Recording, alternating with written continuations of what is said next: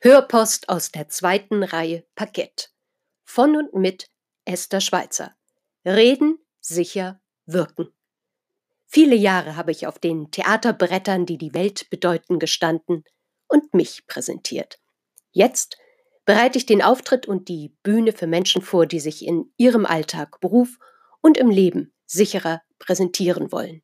Ich freue mich, dass Sie mit dabei sind. Herzlich willkommen zu der Hörpostfolge 31. Heute Unwörter, Worthülsen und Füllwörter. Ja, genau, äh, ganz genau, sozusagen, auf jeden Fall, korrekt. Warum genau werden diese und andere Worthülsen in der täglichen Kommunikation immer öfter eingesetzt? Welche negativen Auswirkungen können sie entfalten? Deutsch ist eine merkwürdige Sprache. Wenn es ernst wird, sagen die Leute, das kann ja heiter werden. Richtig. Also äh, quasi. Genau. Ja, genau. Äh, wir sind auf einem richtigen Weg. Meine subjektive Wahrnehmung ist. Zu welcher Kategorie diese vielen Wörter wohl gehören? Sind es Füllwörter, Worthülsen oder gar richtig gehende linguistische Weichmacher? Werden diese Buchstabengruppen in Politik, Werbung, Medien ganz gezielt eingesetzt, um unbequeme Verbindlichkeit zu vermeiden? Die Zeit zwischen Sonnenaufgang und Untergang weise zu nutzen, das sei unser aller Maß. Verzeihen Sie mir, ich lasse mich gerade von einem Kalenderspruch etwas ablenken und dieser, der passt doch hervorragend in den Hörpost-Kontext denke ich mir gerade so.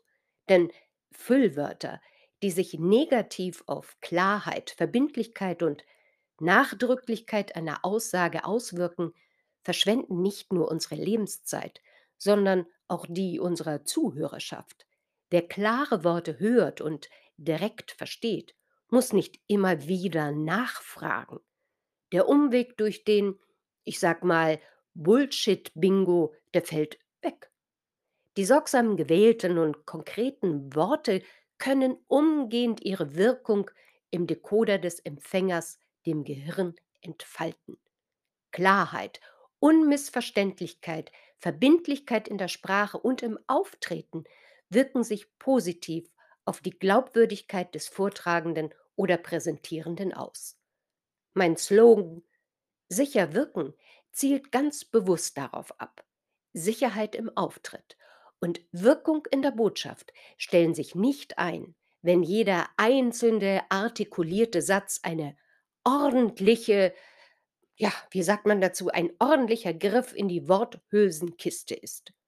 Der Kontext, der Zusammenhang, zu wem Sie sprechen, wann, wo, warum, was wollen Sie mit Ihrer Botschaft erreichen, spielt eine wichtige Rolle und leidet ebenso unter Füllwörtern die den Wald vor lauter Bäumen nicht mehr sehen lassen. Albert Einstein sagte mal so zutreffend, man sollte alles so einfach wie möglich machen, aber nicht einfacher, als es ist. Ja, genau, auf jeden Fall. Ah, da sind sie wieder, diese Worthülsen. Daher möchte ich mich jetzt ein wenig über das Lieblingsunwort und auch Füllwort genau und dessen inflationäre wie unsinnige Verwendung zuwenden. Als ich mit einem Freund und Geschäftspartner über diese Worthülsen redete, da erzählte er mir, dass eine von ihm sehr geschätzte Yogalehrerin in ihren Klassen dieses Wort viel, viel, viel zu oft und an ausgesprochen ungeeigneten Stellen als Verstärker ihrer eigenen Ausführungen einsetzt. Dabei hat sie es ja aufgrund ihrer Erfahrung und Qualifikation überhaupt nicht nötig, sich selbst rhetorische Schützenhilfe geben zu müssen.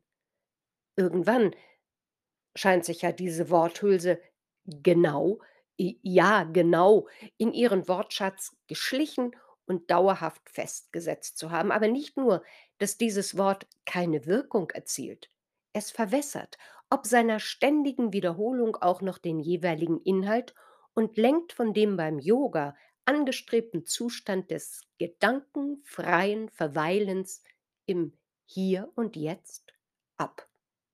Mein Tipp. Ich habe dem mir gut bekannten Yogi geraten, sie darauf anzusprechen. Freundlich, zugewandt, unter vier Augen, niemals vor der ganzen Gruppe. Auch wenn dann das Risiko besteht, dass sie sich in der ersten Zeit beobachtet und vielleicht ein wenig befangen fühlt. Da fällt mir dieser Sinnspruch ein. Wenn du immer versuchst, normal zu sein, wirst du niemals erfahren, wie toll du sein kannst.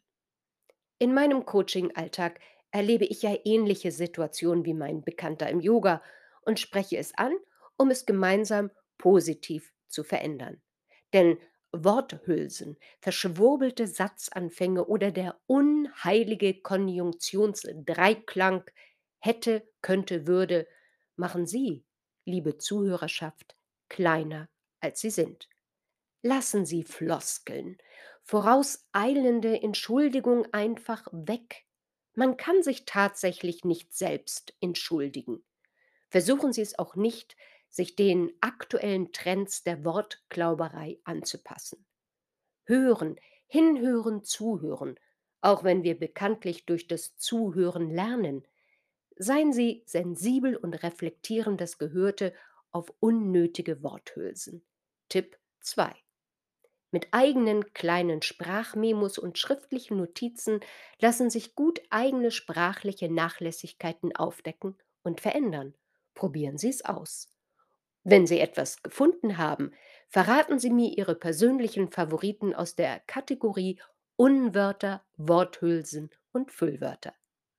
Keine Bange, es bleibt unter uns. Auf Wiederhören. Bis zur nächsten Hörpost. Ihre Esther Schweizer.